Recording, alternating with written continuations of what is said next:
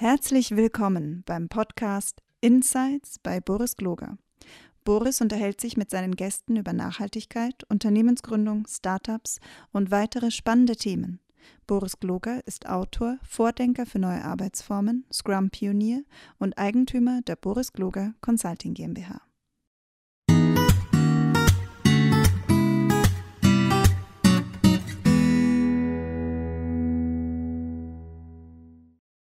Lieber Conny, schön, dass du wieder da bist. Wir Mhm. wollten uns ja heute mal über das Thema Schätzen unterhalten. Mhm. Was hältst du von Schätzen in Projekten? Ja, schätzen wird überschätzt, würde ich sagen. so, so ein bisschen. Also ich muss ja sagen, früher, ich bin ja seit 99 so in Projekten unterwegs. Und früher habe ich das gefrönt, diese Schätzen. Ich habe Excel-Sheets aufgebaut und wollte immer es tracken, also so typisch, wie man es gemacht hat. So. Bin mittlerweile aber so ein bisschen davon abgekommen, weil ich einfach der Meinung bin, Schätzen hat ja immer irgendwas mit Zukunft vorhersagen zu wollen. Und ich stelle mir die Frage, warum Warum spendieren wir Zeit in Sachen, die wir relativ schlecht können, nämlich Zukunft vorhersagen? Na, also, und deshalb sage ich, Schätze wird total überschätzt und äh, meinetwegen bräuchte man das gar nicht mehr, sondern einfach anfangen zu arbeiten. Natürlich einen Rahmen setzen, irgendwie für Teams oder für Bereiche, die was bauen müssen, einen Rahmen setzen, aber nicht Menschen damit oder Menschen zu zwingen, zu sagen, wann seid ihr dann fertig mit einem ganz bestimmten Produkt, weil die das einfach nicht können. Das geht gar nicht, funktioniert nicht, weil da so viele Überraschungen auf diese Teams einprasseln werden, die man zum Zeitpunkt des Schätzens gar nicht weiß und dementsprechend und dementsprechend das immer für mich der Stand des letzten Irrtums ist, was man da schätzt. Von daher einfach mal anfangen, würde ich sagen, mit Arbeit. Aber, doch, aber dann Ja. kommt doch immer der, der, der Klassiker, ich muss doch wissen, was es kostet und was ich dafür kriege. Genau, Kosten ist ja auch, also da würde ich dann sagen, in Teams ja, und das meine ich mit Rahmen setzen. Also Teams sollten schon wissen, wie viel Geld sie ausgeben dürfen. Äh, das schon. Ähm, dass sie ungefähr einteilen können. Das ist eine Art so, das ist keine Ahnung, vielleicht Budget. Also nach dem Motto, ihr kriegt wie viel Millionen oder, oder weniger x tausend Euro habt ihr. Mehr kriegt ihr nicht, das habt ihr zur Verfügung. Dann hat man ja auch ein, ein weiterer Faktor, eine weitere Variable ist ja die Teamstärke, die da ist. Also ein Team weiß, okay, ich habe X Entwickler, ich habe Y Business Engineers, was auch immer. Die sind da. Mehr habe ich auch nicht. Also ich kann jetzt nicht nach neuen Menschen fragen, sondern das sind genau die. Ja, und dann auch vielleicht einen Endzeitpunkt setzen. So nach dem Motto, also ich hätte gerne in drei Monaten etwas, was der Kunde sich angucken kann oder in zwei Wochen oder irgendwas. Und das ist der Rahmen. Und dann sagt man so, und jetzt lauft los. Und wenn ich dann das Team noch zwinge, von dieser Zeit äh, Zeit abzuknapsen, um zu eruieren, wie lange, also um zu schätzen, die, genau diese Zeit geht ja flöten vom eigentlichen Arbeiten, vom eigentlichen Wert generieren. Mhm. Also sage ich, dann fangt doch gleich an. Also, weil ihr habt ja nur eine endliche Zeit, die ist klar. Und je, je eher ihr anfangt mit dem wirklichen Bauen des Produktes oder des Services, was auch immer ihr macht, umso besser. Und lasst schätzen, braucht kein Mensch. Also, Also ich, ja, ich Genau. gebe dir ja komplett recht. Ähm, bin, ja, bin ja der Meinung, dass wir im, in den letzten 20 Jahren ähm, der agilen Softwareentwicklung und dann später agile Hardwareentwicklung, also überhaupt diesem gan- ganzen agilen Management,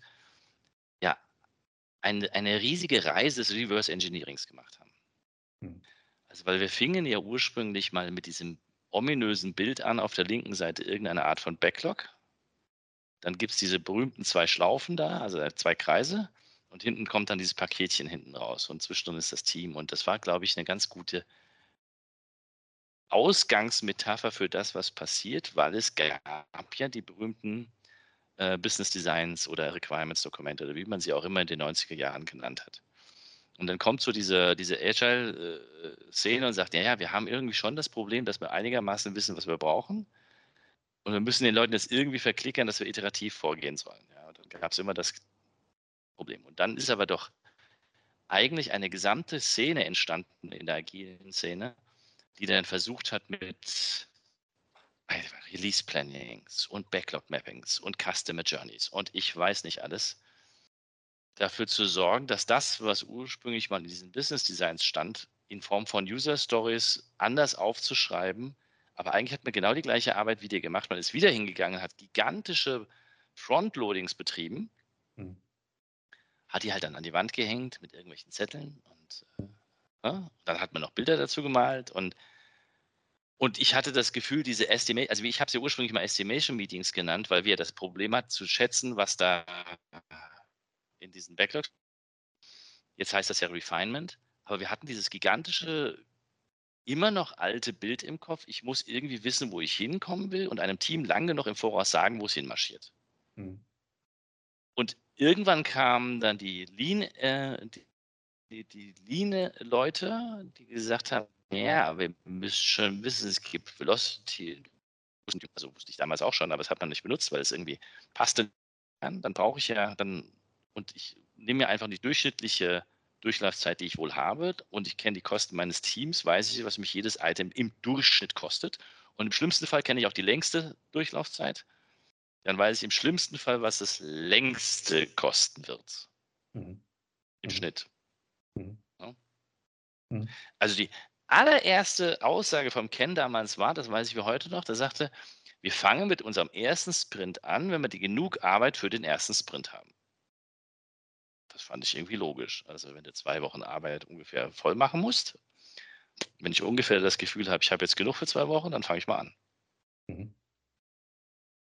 Ja. Und gleichzeitig war die Aussage, du musst etwas liefern, das potential shippable im Sinne von, es funktioniert da draußen ist. Also vielleicht ist es noch nicht auf der Live-Umgebung, aber es ist, ja, da muss man noch vielleicht ein bisschen was machen, weil Ende der 90er, Anfang der 2000er Jahre gab es ja diese riesigen IT-Landschaften. Ähm, die gibt es heute ja immer noch, aber die gab es halt, also sowas wie Micro-Enterprises und Microservices, das gab es ja alles gar nicht. Mhm. Also brauchtest du noch deine, deine Betriebsmannschaft, die das in, in live stellt. Ja? Und das ist irgendwie verloren gegangen. Und wir haben uns mit diesem, du nennst es ja ganz häufig dieses Business-Theater, wir haben uns mit diesem Theater da aufgehalten. Wie machen wir das jetzt noch schöner, Frontloading? Mhm. Und lösen das eigentliche Problem aber gar nicht. So schnell wie möglich das bauen, was, was zu funktionieren hat. Ändert aber doch nichts an das. Also ich finde, das ist, das ist eine faszinierende Reise. Letzten 20 Jahre, jetzt ist man eigentlich wieder da, wo man am Anfang was mit dem Schätzen brauchen wir gar nicht. Und trotzdem haben wir jedes Mal die Frage, was kostet uns das? Und du hast sogar noch Entwickler, die wollen sogar schätzen. ich weiß nicht, ob dir das aufgefallen ist. Also du sagst denen dann, es braucht ihr nicht mehr. Hm. Und dann sagt plötzlich das Team, wir wollen unbedingt schätzen. Hm. Genau.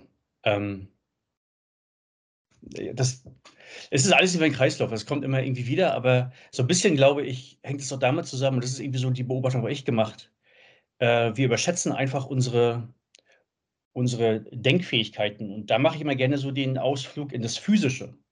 Also ähm, da, also ich, ich habe irgendwie das Gefühl, uns Menschen tut nicht so sehr weh, wenn wir sagen, so 1000 Kilo können wir nicht heben. Dafür haben wir einen Kran.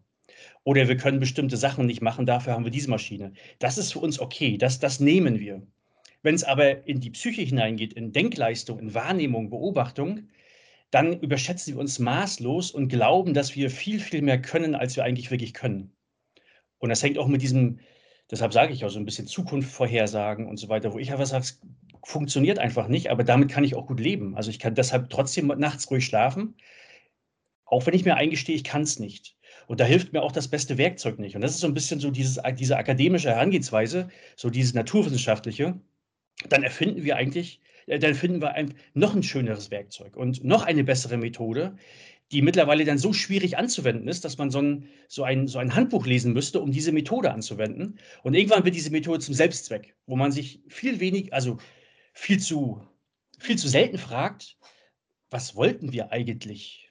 Mhm. Weil, weil wir wollen ja nicht, also unser Ansinnen ist es ja nicht, so gut wie möglich zu schätzen.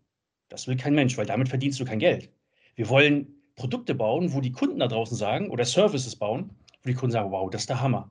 Das ist unglaublich. Das, das bietet mir kein anderer, deshalb komme ich immer nur zu euch. Und ich zahle auch gerne Geld dafür bei euch, weil ihr einen geilen Service habt. Und darum geht es ja. Und jetzt ist immer die Frage, was brauche ich dafür, um genau das zu tun? Und dann so, so frage ich dann auch Teams, wenn die sagen, wir müssen uns schätzen. Sage, glaubt ihr, dass genau dieser Umstand, wenn ihr das erreicht, Kunden bestmöglich zu bedienen, dass Schätzen dafür wichtig ist. Glaubt ihr das wirklich?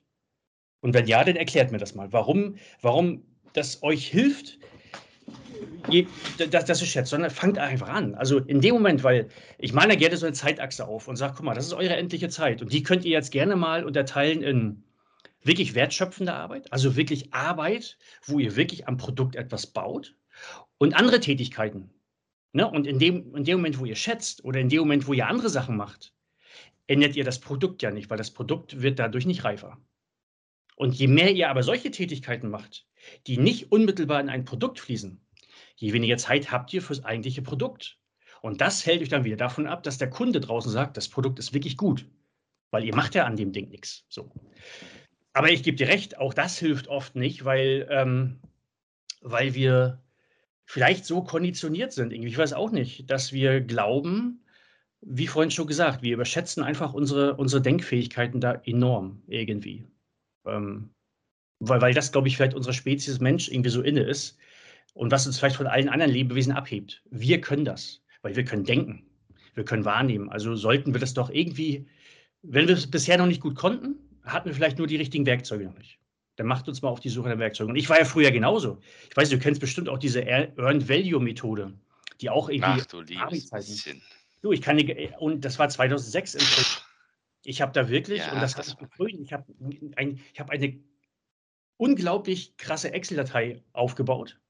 Wirklich, die, also, und ich fand die schön, weil da waren, schöne Grafiken drin, war alles super. Und ich habe da wirklich Estimation to Complete, also ich habe, ich habe, ich glaube, 15, 20 Kennzahlen erhoben.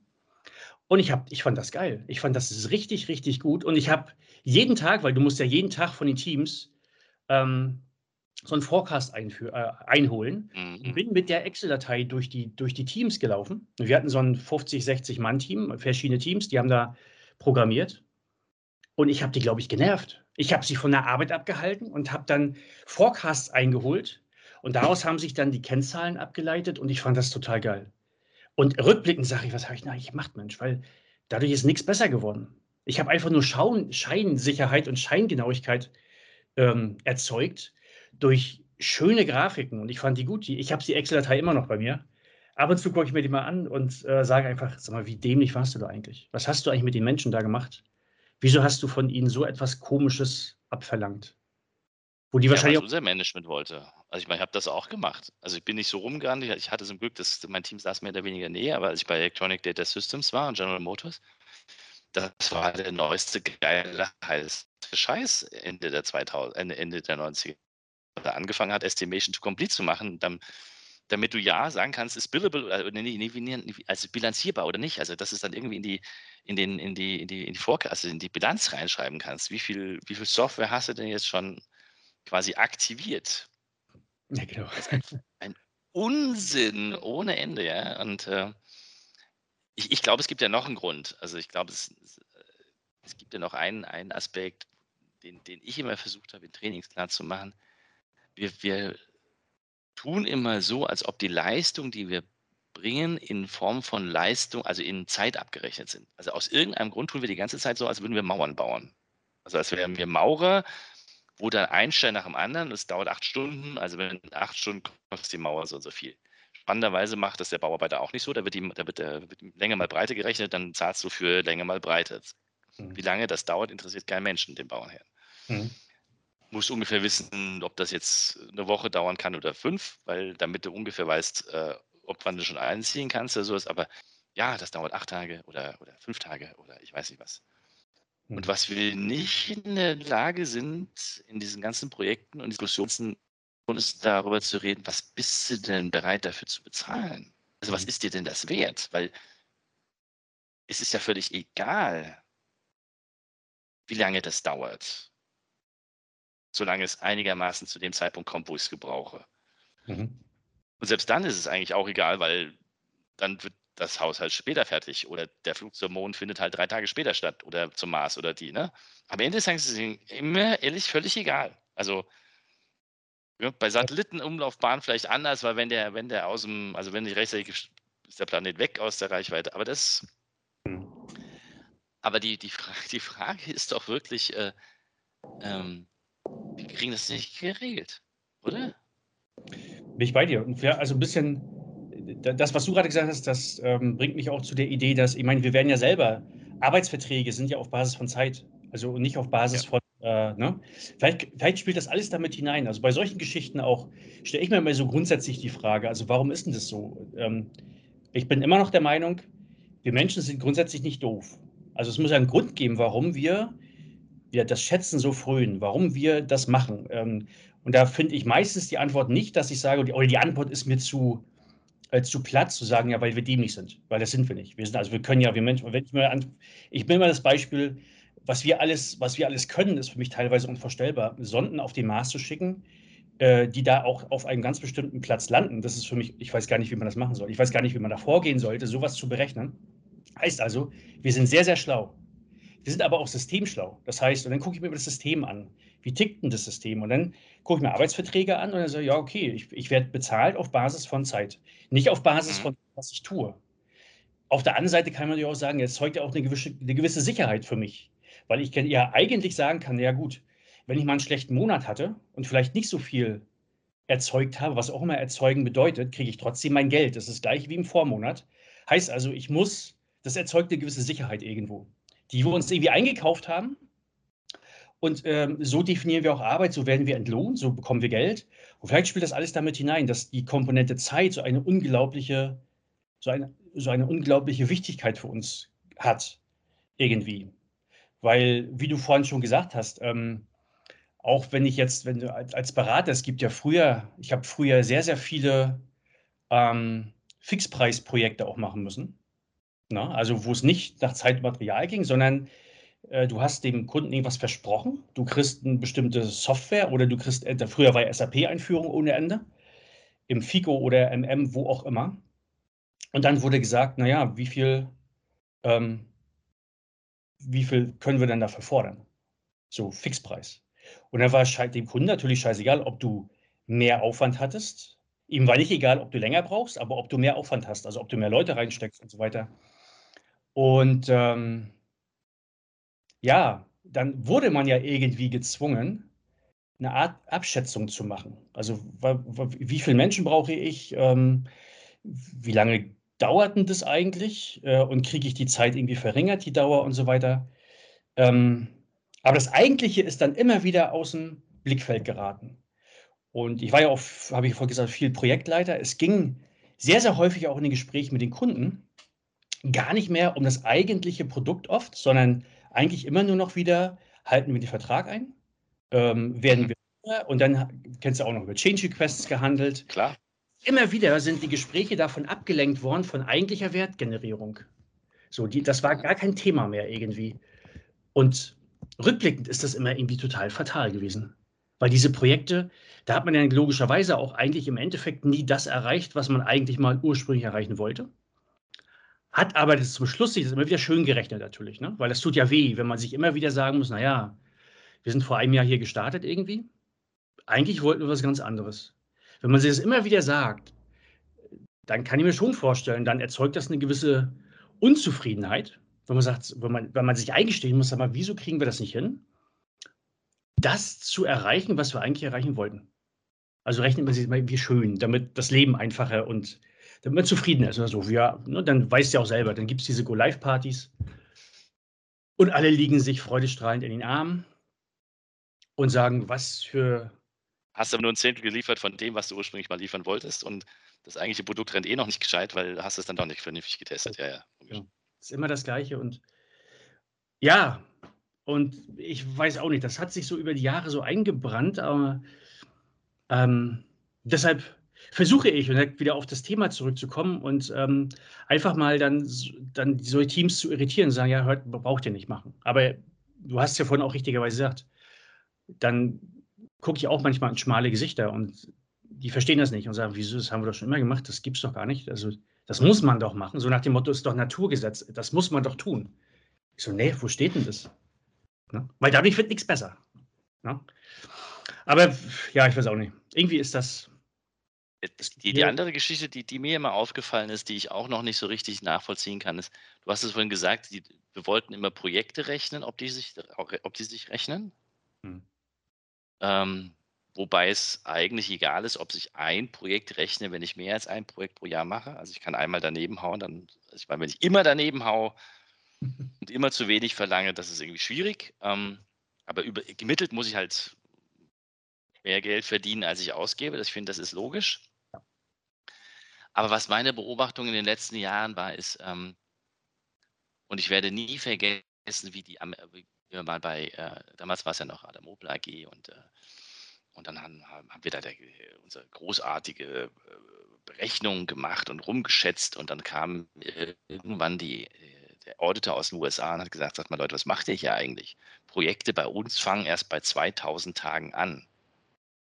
Alles, was ihr hier macht, sind maximal Aktivitäten. Hört mal auf mit der Schätzerei. Das heißt, es wurde etwas, etwas versucht, wo die, wo, wo die amerikanischen Auditoren gesagt haben, brauchen wir gar nicht, weil so kleinteilig schätzen macht keinen Sinn. Aber zu wissen, ob es 2000 Personentage sind oder, oder 5000, das macht bei uns Sinn, ja. Und das fand ich, das fand ich so interessant, weil in der agilen Szene gibt es ja so das Bedürfnis, zu wissen, ob es ein oder zwei Storypoints sind oder umgedreht, ob es zwei Stunden Arbeit sind oder acht Stunden Arbeit sind. Und das ist vollkommener Blödsinn. Also es macht überhaupt keinen Sinn mehr, darüber nachzudenken, ob ich einen Tag oder zwei Tage brauche. Ja. Und, genau. und diese Tendenz noch genauer, noch genauer, noch zu, in einem, ich meine, du bist ein Mathematiker, also das macht ja auch mathematisch keinen Sinn mehr. Genau. Weil die Abweichungen werden ja so hoch, also wenn, wenn, wenn du bei kleinen, kleinen Schätzungen minimalste Abweichungen hast und die addierst du hinten dran alle auf, das, das kriegst du ja gigantische Ausschläge. Hm. Ähm, was ja bei großen Abweichungen nicht passiert. Also wenn du groß schätzt, dann hast du kleine, eine zehnprozentige Abweichung auf einem großen, rechnet sich hinten raus.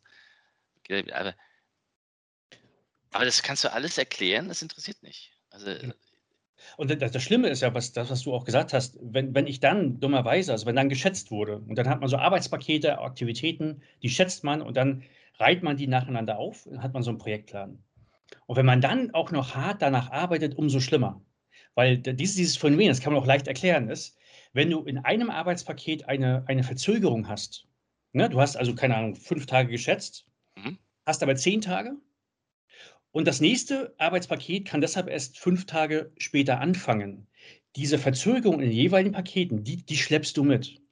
Wenn du aber schneller bist, dummerweise nicht. Weil, was macht das andere Arbeitspaket? Angenommen, du bist mit Arbeitspaket 1 nach, hast fünf Tage geschätzt, nach drei Tagen fertig. Das andere Arbeitspaket hat ja aber gesagt, naja, nach fünf Tagen fange ich aber erst an. Das heißt, mhm. zwei Tage, die du gewonnen hättest, die sind verloren. Und das ist dieser Irrsinn. Das heißt, wenn du dann geschätzt hast und du nimmst das für bare Münze und das wird dein Projektplan, dann, gießt, dann ist schon mal klar, dass du immer Verzögerung hast und dummerweise das, was du vielleicht mal gewonnen hast in einem Arztpaket, kommt nicht positiv zu tragen. Das ist aber, das, deshalb auch ist das dann der nächste Punkt, wo ich dann im Team sage, hört auf mit Schätzen. Ihr habt ungefähr eine Idee natürlich, in welcher Reihenfolge ihr Aufgaben machen müsst. Das ist ja klar. Also ihr könnt ja nicht einfach blind mal loslegen, sondern ihr wisst es ja irgendwie. Und dann die Staffelstabmethode. Ihr wisst ja, keine Ahnung, wenn ihr Arbeitspaket 1 macht und wenn ihr dann irgendwie sagt, ungefähr eine Idee habt, so, das wisst ihr ja, jetzt brauche ich noch einen Tag. Ich hab, also ich brauche jetzt auch noch einen Tag. So, die Idee habt ihr ja. Ihr werdet ja immer klarer. Dann geht ihr zum nächsten Team, die was machen müssen, dann passt mal auf, in einem Tag sind wir fertig und ihr müsst sofort damit beginnen. Ne? Lasst das nicht liegen, sondern ihr wisst ja, so wie Staffelstabmethode. Und dann hast du eine Chance, vielleicht, wenn du schneller bist in einem Arbeitspaket, dann nimmst du das mit über das gesamte Projekt hinweg. Ne? Und solche einfachen Sachen, die sind relativ schön simulierbar, aber auch da, wie du schon sagst, ähm, oft sagen die Menschen, ja, das macht Sinn irgendwie. Aber du kannst es auch spielen. Du kannst es mit den Leuten an Tischen spielen und, und, und, und Simulationen machen ohne Ende. Und die sagen, ah, total geil. Und was ich jetzt wieder äh, begriffen habe, eine Minute später im, im, realen Projekt, nö, ich muss doch jetzt schätzen, ob es fünf Stunden sind oder elf. Das ist Wahnsinn, ja. Das also ich, ich, ich, ich rede mir daraus seit zehn Jahren schon im Mund, wo es nicht, dass das sinnlos ist, weil das bräuchst du ja eigentlich nicht machen. Du müsstest ja nur grob ungefähr wissen, was deine Durchlaufzeiten auf den, also wenn du es genauer haben willst, machst du es, machst du es über die Durchlaufzeiten. Aber ansonsten fand ich die Idee, und das ist mir vor, ich glaube, vor vier Jahren ist mir das wieder mal aufgefallen. Weißt du, eine dieser klassischen Einführungsvorträge in Agile, machst du wieder dein Dreieck dahin und dann steht da ja plötzlich, wir halten äh, fix, halten wir es ähm, die Zeit und das Geld fest, während wir das, den Scope verändern. Mhm. Da macht es plötzlich bei mir wieder Klick und sage ich, Moment, wir wussten das eigentlich vom ersten Tag an. Also wir halten ja durch mhm. die Sprints oder dann von mir ist auch über die Projektdurchlauf oder dass wir dem Kunden sagen oder wem auch immer, wie viel Geld hast du? 50.000 Euro. Wenn du 50.000 Euro hast, dann kann ich auch nur 50.000 Euro ausgeben. Hm. Hm. Und dann wird sich in diesen 50.000 Euro ausgehen, was immer jetzt machbar ist. Und wenn ich ein gutes Team habe, das vielleicht fitter ist als ein Team, das nicht so fit ist, dann kriegst du mehr. Und wenn du ein Team hast, das dich erst drei Tage lang einarbeiten muss, wirst du weniger kriegen. Absolut.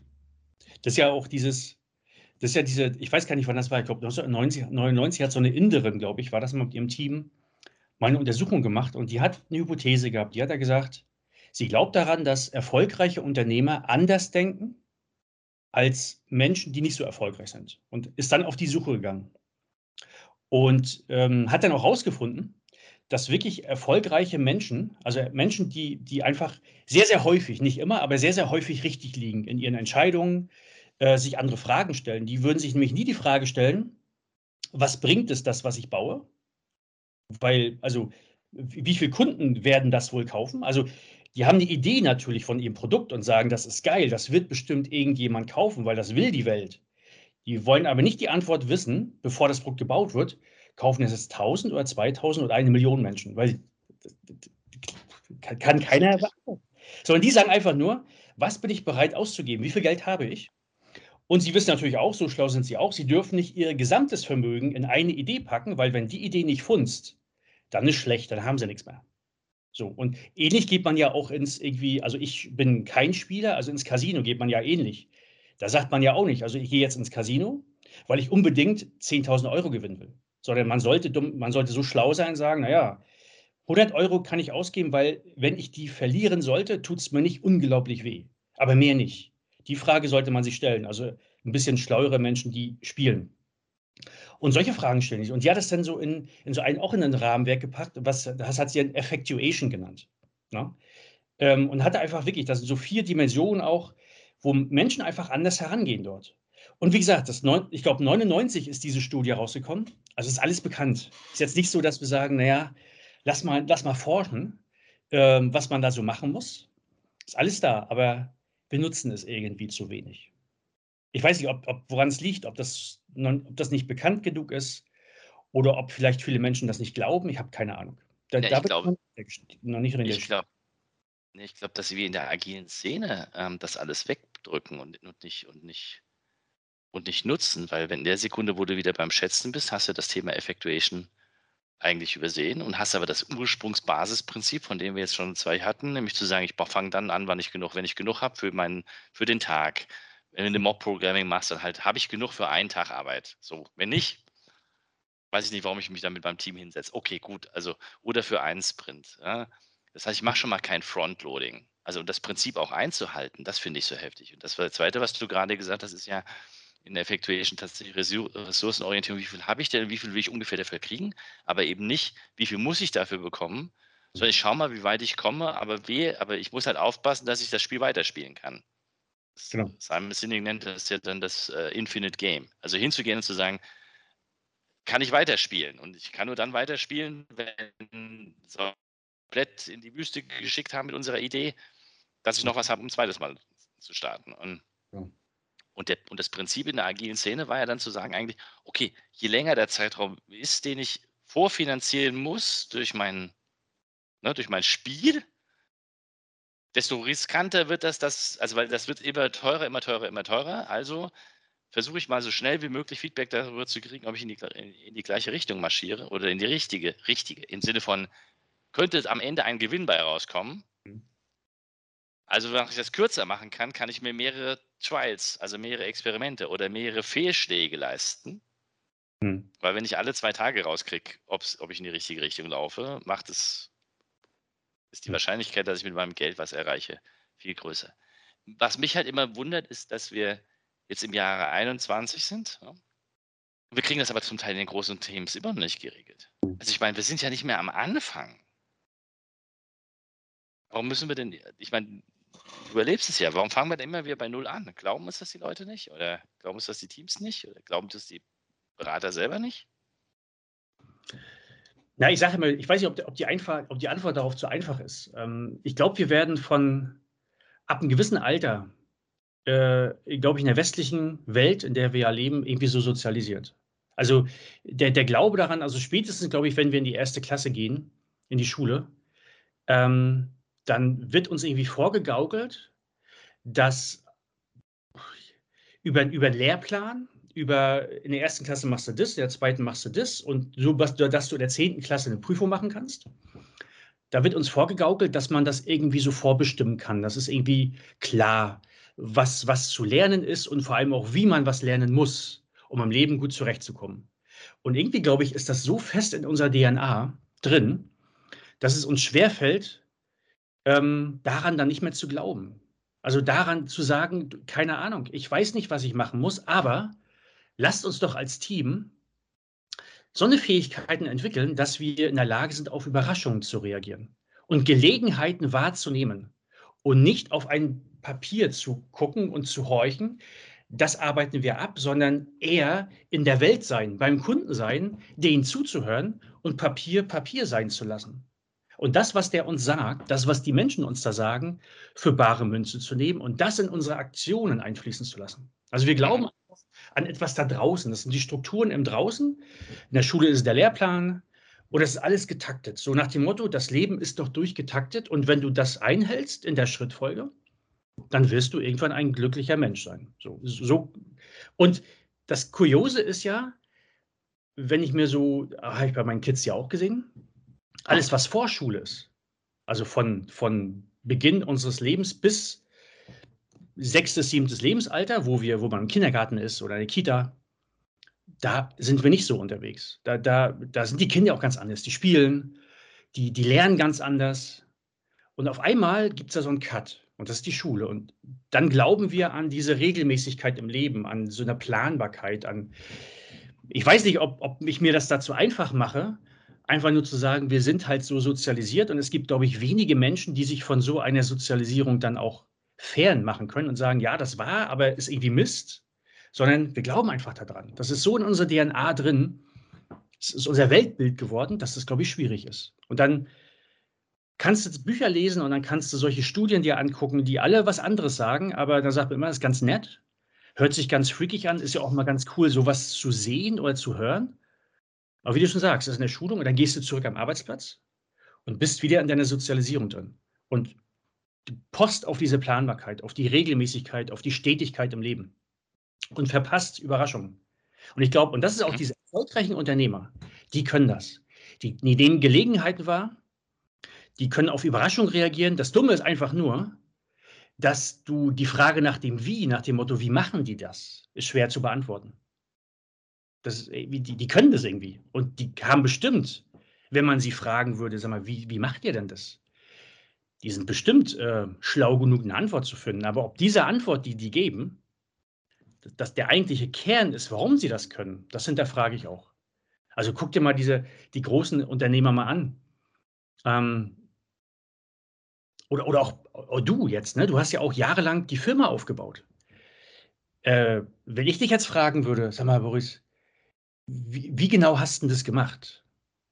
Also du würdest bestimmt Antworten finden, aber ich glaube, der Kern dabei, der wirklich dazu geführt hat, dass du erfolgreich wurdest.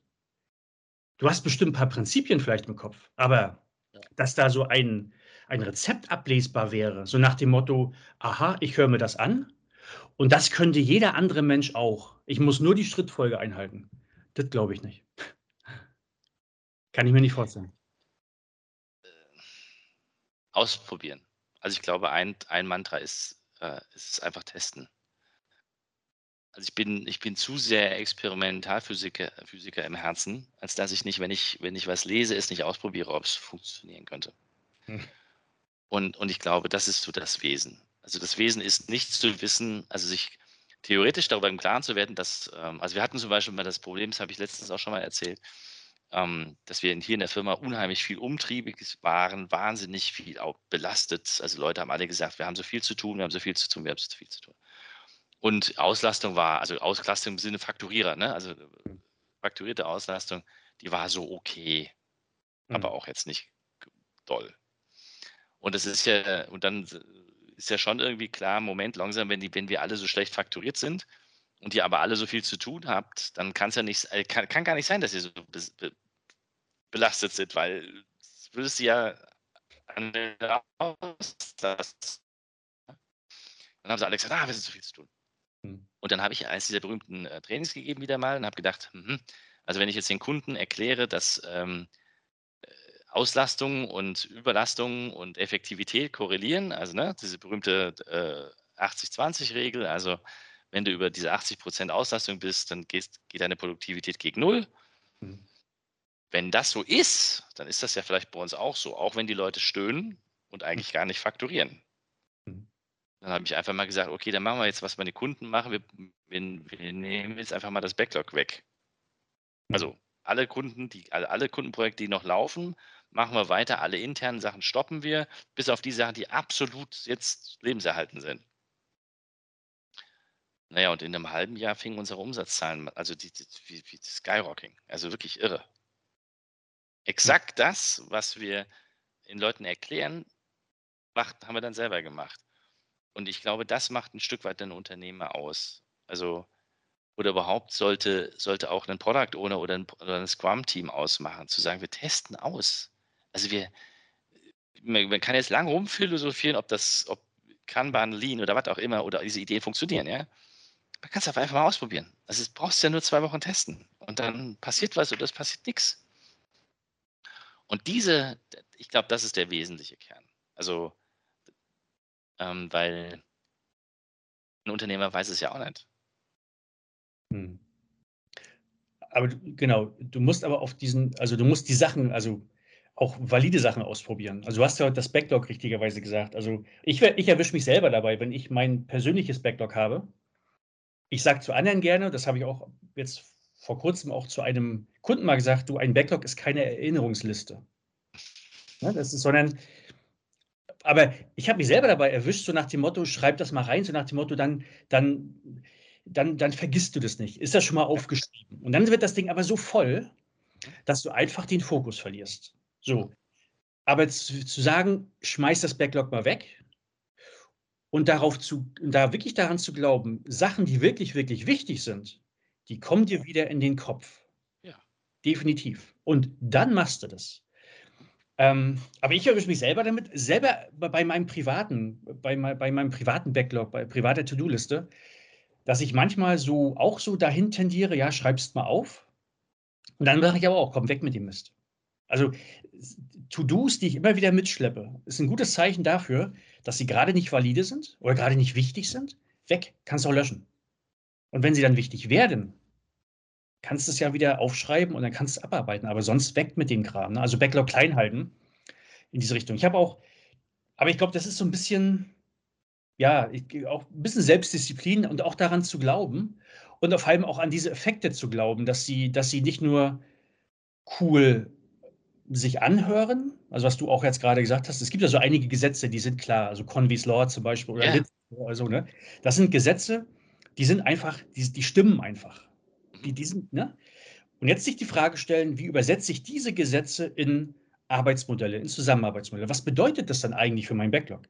Was bedeutet es für Teamstätte? Wie, was bedeutet es für Schätzen und so weiter? Dass man solche, solche, solche Gesetze nimmt und die übersetzt und daran auch wirklich glaubt. Also wie Gravitationsgesetz. Das ist ja, ist ja genau, und Little's Law oder Conway's Law äh, sind ja genau solche Gesetze, die sind einfach da, die kann man auch nicht negieren. Die Frage ist nur, wie übersetze ich das halt in, in, in, ja, in, in Zusammenarbeitsmodelle, in Frameworks. Ne? Und Ja, weil Ja. ich dachte, Agile, genau, da sind wir ja jetzt. Ich, das ist, das finde ich faszinierend. Wir fangen mit dem Schätzen.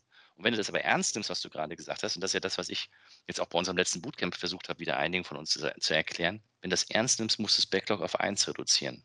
hm.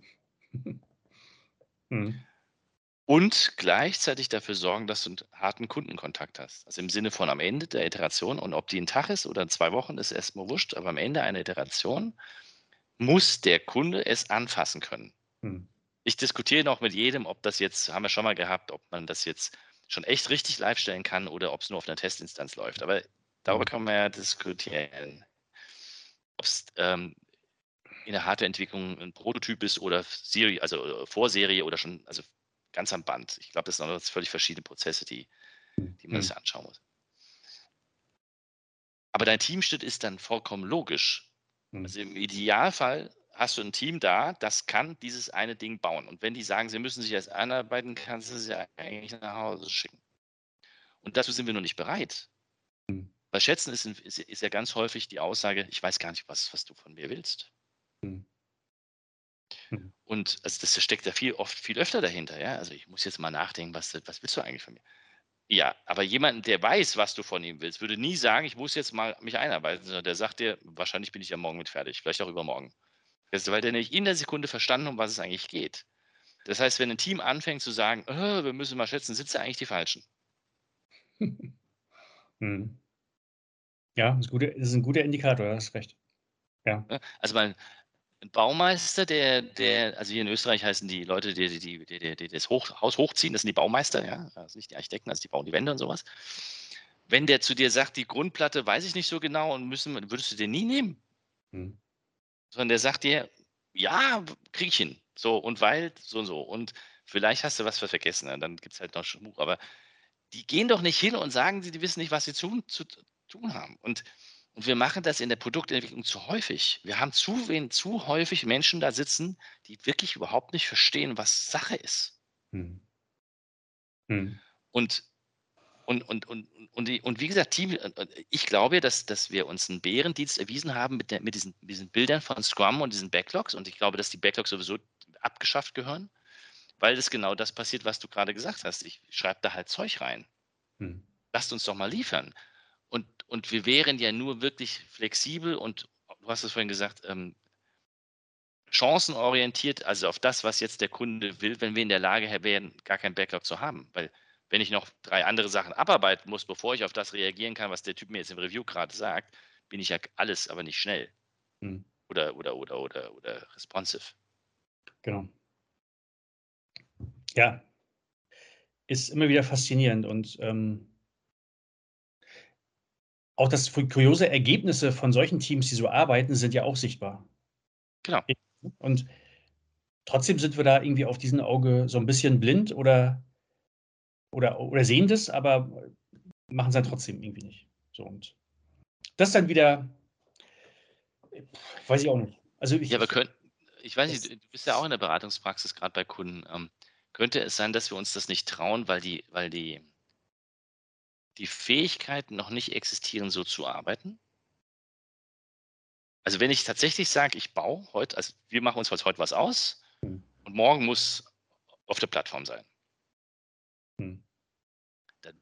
Und ich kann das noch nicht. Also ich kann von mir aus in der Hardware kann ich noch nicht mit einem 3D-Drucker arbeiten. Ich habe keine Ahnung, wie mein CAD-System funktioniert. Was weiß denn ich? Was, ne? Dann werde ich anfangen, mit dir darüber zu reden. Was muss ich jetzt genau machen? Mhm.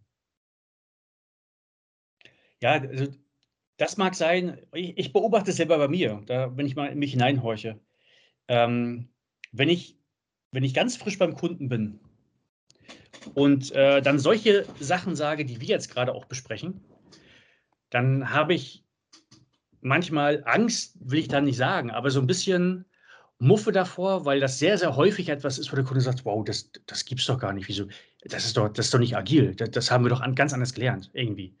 Und das dann irgendwie, dass ich dann glaube, wow, dann da hat der Kunde dann vielleicht das Gefühl, dass ich das gar nicht kann. Je mehr ich den Kunden kenne, je mehr man auch eine Reise mit ihm zusammengegangen ist und mal auch ein paar Sachen gemacht hat, merke ich selber bei mir, dass ich dann des Öfteren mal sowas einstreuen lasse und sage, nee, das machen wir so nicht. Auch wenn vielleicht in dem einen oder anderen Buch das so steht, dass man es so machen sollte. wir machen es so. Weil ich dann einfach das Gefühl habe, da ist es schon, wir haben schon eine gewisse Zeit zusammengearbeitet und das ist einfach ein bisschen mehr Vertrauen. Dass auch die Kunden sagen, ja, kann sein. Hat ja bisher relativ gut geklappt. Lass uns das so mal probieren. Mhm. Weißt du, da, das, das beobachte ich bei mir, dass ich am Anfang noch nicht so krass bin und dann eher sage, ja, noch gar nicht darüber diskutiere, aber versuche im Handeln das einfließen zu lassen, ohne dass man es groß zum Thema macht. Weil dann hast du so Grundsatzdiskussionen, ja. so akademische Diskussionen über irgendwas, was auch wieder nicht zielführend ist, weil in dem Sinne, wo du diskutierst, baust du ja auch wieder nicht, sondern hast du Grundsatzdiskussionen, so, ne? und das, so Glaubenskriege. Ähm, ich, ich gebe ein Beispiel. Ich hatte jetzt auch das in der, in der, Schulung manchmal, ich war jetzt auch vor kurzem bei einer Schulung mal eingeladen, um eine Stunde mal so eine Art äh, TED-Talk zu halten. Und da kam auch die Frage hoch, habe ich bei uns ja auch in Teams reingestellt. Die Kunden hatten da viel zu viele Projekte. Äh, und der Effekt war natürlich, ein Mensch war auf vielen Projekten, viel Multitasking und da war die Transparenz über die Projekte gar nicht da. Wie viel haben wir eigentlich und warum haben wir die Projekte? Also einfach komplettes Kuddelmuddel. So, und dann war, haben die gesagt, ja, und wir wollen jetzt mal uns ransetzen und die, jedes Projekt analysieren. Was, was brauchen wir da eigentlich? Dann habe ich gesagt, hm, kann man machen, würde ich aber nicht machen. Weil da habt ihr ganz, ganz viel Analyseaufwand und am Ende des Tages werdet ihr bestimmt rauskriegen, dass jedes Projekt wichtig ist. Weil, wenn ihr einen Projektleiter fragt, der wird doch bestimmt nicht sagen, ach, mein Projekt ist eigentlich gar nicht wichtig. Sondern natürlich ist mein Projekt, das ist wichtig. Also habt ihr am Ende des Tages viel Aufwand in Analyse gesteckt. Und dann seht ihr wieder, jedes Projekt ist wichtig. Ihr könntet ja eigentlich, jedes Projekt muss weitergemacht werden. Das habt ihr gewonnen, nichts. Lasst doch Projekte Projekte sein und guckt euch im Jetzt an, was sind eure größten Probleme, die ihr derzeit habt. Vielleicht im, im Kontext Kundenfokussierung, irgendwas müsst ihr haben. Zwei, drei richtig massive Probleme. Und für diese Probleme ähm, macht ihr ein Projekt. Da habt ihr vielleicht drei, vier, fünf Projekte. Dann könnt ihr vielleicht noch gucken, eins unserer derzeitigen Projekte, äh, geht das schon in die Richtung?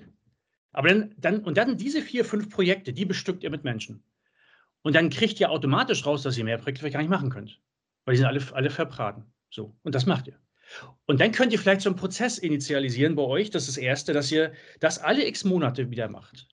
Von ganz oben, Top-Management, was sind eigentlich unsere drei, vier, fünf drängendsten Probleme am Markt? Weil uns die Kunden weglaufen, weil unsere Produkte nicht mehr gekauft werden, weil der. Wettbewerb so stark geworden ist, keine Ahnung. Und die Projekte, ne, die ihr jetzt gerade macht, die lasst ihr einfach dann auslaufen, die, die, weil die Menschen ja eh nicht mehr da sind, die versickern ohne Ende, weil die Men wenn kein Mensch da ist, kann so ein Projekt nicht leben. So. Ähm, da habe ich zum Beispiel auch so etwas gesagt. Wenn ich jetzt, ne, deshalb in mich hineingehorcht, wäre ich jetzt direkt bei einem Kunden im Projekt und ich, in der Schulung kann man das gerne sagen, weil dann gucken die dann. Ja, Schule darfst du ja. Ne? Groß, große ja. Augen. Wow, das ist krass. So. Ähm, bist du aber im Projekt und du hast so eine Idee, dann weißt also dann, dann wow, was ist das? Das ist ja abgefahren. So, das so, oh nee, weiß ich nicht, ob wir das können, ob wir das wollen. Hm. Und dann sind die Bedenken da und schwupp ist dann das Projekt, wenn du jetzt wirklich engaged bist beim Kunden, wird es dann schwierig. Ich glaube, das, also bei mir beobachte ich, das ist so ein bisschen so dieser, so manchmal so dieser, ähm, ja, was mich daran hindert, auch mal so sehr, sehr provokant mit den Ideen zu sein. Nach, nach einer gewissen Zeit schon, wenn ich jetzt drei, vier, fünf Monate beim Kunden bin, ja, weil dann kennt man sich schon besser, aber gleich von Tag eins an sowas zu machen, weiß ich nicht. Manchmal ist das vielleicht so, dass dann du dann gar nicht zu drei, vier, fünf Monaten Zusammenarbeit kommst, weil die gleich sagen, wow, was ist das für ein Spinner? So, so eine Ideen, die, gehen bei uns nicht. Anderen vielleicht ja, bei uns irgendwie schwierig. Hm. Vielleicht ist das auch mit ein Grund, ne, dass man da, ich weiß nicht, da bin ich auch immer noch am, am Austarieren, wie ich solche Ideen gut ja, erklärt bekomme, dass die Menschen sofort sagen, ja, haben wir vielleicht noch nie gemacht, aber hört sich total sinnvoll an, lass uns das jetzt sofort so tun. Da braucht man irgendwie viel zu lange, um da hinzu, hinzu iterieren, dass die Kunden dann mal sagen, ja, das machen wir jetzt mal so. Na, ne? weiß ich nicht. Aber Trotzdem. Also ich habe die Erfahrung ja gemacht, dass das geht. Ne? Mhm. Also, ähm, egal, ob das damals bei BMW, äh, StudiVZ, wie auch immer war, und, dass man gesagt hat, es geht nur so. Also wenn du das Problem XYZ hast, dann musst du das jetzt so hm. machen. Und ähm, ich glaube, dass es schnell, dass es einfach, ich glaube sogar, dass es, dass es weniger kompliziert wird, es so zu probieren, als über den langen Anlauf mit dem Vertrauen. Mhm. Ähm, mhm. Weil neue Besen, neue Besen kehren gut, die müssen nur dann auch gut kehren. Ne? Also das, das Problem, das du dann hast, wenn du so einen Ansatz marschier, äh, fährst, ist ganz häufig, das muss dann auch funktionieren. Also wenn man dann sagt, also wenn man sich dann darauf einlässt und der Berater hat dann was und dann probiert man es aus und dann geht das nicht, dann wird's, dann ist es schwierig. Das ist, ähm, ja, da ist diese andere Strategie vielleicht ein bisschen ähm, hm. die, die, die verzeihlicher, sagen wir es mal so. Also, hm doch was nicht funktioniert. Weil dann kannst du immer sagen, boah, war so schwierig und Kontext und überhaupt. Hm. Mhm. Aber das Faszinierende ist ja eigentlich, dass ähm,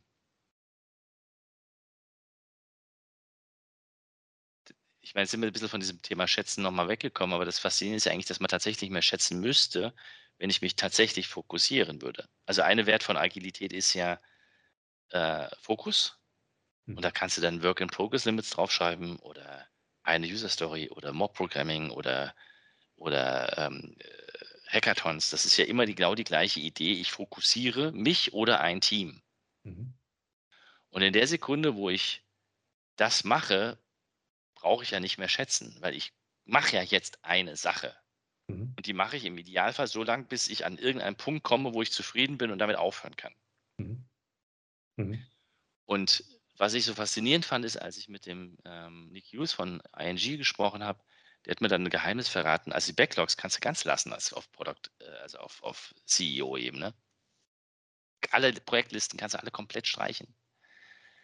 Weil äh, du managst auf eine andere Art und Weise, nämlich wieder spannenderweise mit, mit dieser Haupt, äh, ursprünglichen Idee von ich fange an, habe einen Zeitraum und habe ein Budget. Mhm. Weil der hat gesagt, wenn ich äh, meine Projekte machen will, dann kriege ich immer irgendwelche Listen und da finde ich dann heraus, zum Beispiel, irgendein Thema ist mir wichtig und dann suche ich mir in den Listen die Themen raus und die versuche ich dann zu priorisieren, an, basierend auf den Überschriften. Das funktioniert nicht gescheit, sagte er. Aber es ist viel einfacher zu sagen, ich habe vier oder fünf Teams, denen gebe ich ein Jahr Zeit und diese vier Teams kriegen keine Ahnung so viel Geld. Aber was die dann machen, hm. ist mir völlig wurscht, weil hm. ich habe ja die Teams draufgesetzt. Genau. Genau. Und das führt halt in, am Ende des Tages, ich habe das ja mal dann fraktale Organisationen genannt, aber das führt dann am Ende zu, zu, ähm, zu selbstorganisierten Einheiten, solange die was liefern. Also was die nicht machen dürfen, ist sagen, äh, nach einem Jahr X geliefert haben, dann kriegen sie Stress, nicht? Hm. Die müssen schon einmal der, ähm, im Monat abliefern. Genau. Ja, genau. Ähnlich haben wir das damals bei Audio auch gemacht. Wir hatten 250 Menschen in einem Bereich und wir haben auch dann, wir haben es dann so, wir hatten auch so verschiedene Teams, die sich auf verschiedenen Fokus hatten. Und wir haben einfach immer so jahresweise aufgrund der Wichtigkeit, wie gesagt, okay, jetzt ist Logistik vielleicht gerade wichtig oder Marketing, über die Budgets, die wir diesen Teams gegeben haben, die Wichtigkeit klar gemacht. Also ja. X Millionen, Y Millionen, keine Ahnung. Und dann war es gut. So, ich habe auch Gespräche gehabt. Naja, aber wie du gerade gesagt hast, was passiert dann, wenn, wenn, wenn diese Teams das Geld nicht gut ausgeben, investieren? Da habe ich gesagt, ja, okay, das könnte ein Problem sein, aber die Lösung ist auch nicht, dass wir so weitermachen wie bislang, sondern dass wir als Manager für die priorisieren und Inhalte bauen. Das, das, das löst das Problem an sich. Wenn wir wirklich glauben, dass die Teams damit nicht gut umgehen, dann haben wir ein ganz anderes Problem, nämlich ein Vertrauensproblem. Vielleicht haben wir dann die falschen Menschen, das mag sein, aber dann sollten wir, wenn das wirklich das Problem ist, was ich nicht glaube, dass das ein Problem ist, aber wenn wir wirklich jetzt sagen, das ist unser Problem, dann sollten wir das Problem auch lösen und kein Scheinproblem generieren. Genau. Ne? Also wenn du der Meinung bist, dass deine Teams das nicht können, dann hast du die falschen Teams und egal, ob sie es wirklich nicht können, aber dann hast du halt, ne, genau. hast du deine Mannschaft ausgesucht, der du nicht vertraust, dass sie es lösen können. Dann kannst du dir auch eine andere Mannschaft suchen, finde ich. Und das Geile bei dem Vorgehen ist ja auch, du hast eine unglaubliche Sicherheit auch, weil du weißt ganz genau, in einem Jahr gebe ich genau dieses Geld aus und nicht mehr. Das ist der Hammer. Das, weil wir, früher haben wir es ja so gemacht, da war dann über Change Requests und da hast du immer in einer latenten Unsicherheit gelebt. Oh Gott, jetzt kommen die schon wieder, die wollen bestimmt wieder Geld von uns. Und die wollen auch Geld und die wollen auch Geld. Und dann sagt einer da oben, sag mal, wie viel bist du noch im Budget und, oder gibst du mehr aus? Und ich, ach, ich weiß auch nicht, keine Ahnung.